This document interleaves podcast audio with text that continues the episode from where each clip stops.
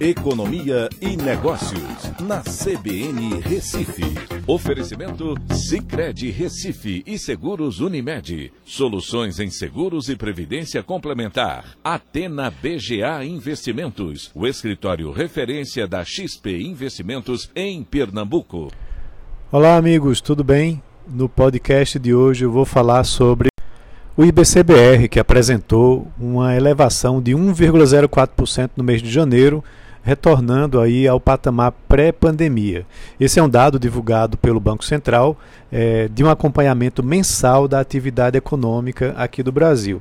E é, funciona como uma proxy, né? ou seja, como uma, é, um indicador que apresenta como o PIB vai se comportar. Só que a vantagem é que a gente pode ter o acompanhamento dele mensal.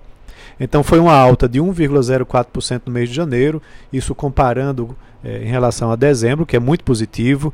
Foi o nono mês consecutivo de crescimento desse indicador, certo? E superou as expectativas de mercado, que esperava algo em torno de metade desse crescimento.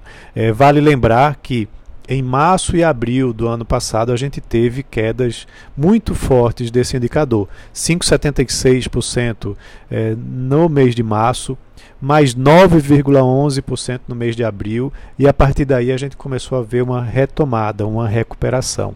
É muito importante acompanhar é, esse indicador porque ele vai mostrando mês a mês o desempenho da nossa economia. Uh, alguns críticos comentam que o mês de janeiro, de certa forma, ele está sofrendo um carrego estatístico né, do mês anterior. Ou seja, são alguns indicadores que mostram um desempenho passado que teve algum transbordamento no mês de janeiro.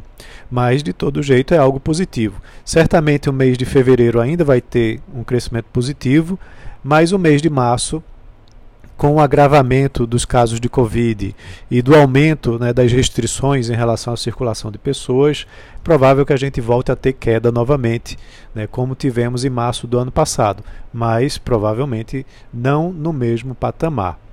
É, esse indicador também é acompanhado muito de perto pelo Banco Central, que essa semana vai ter a sua reunião do Comitê de Política Monetária. E vai definir a taxa de juros, baseado no crescimento da economia, que é esse dado que eu estou comentando, e também na inflação observada. Vale lembrar que na semana passada eu comentei que tanto o IGPM como o IPCA vieram bastante elevados, pressionando a inflação.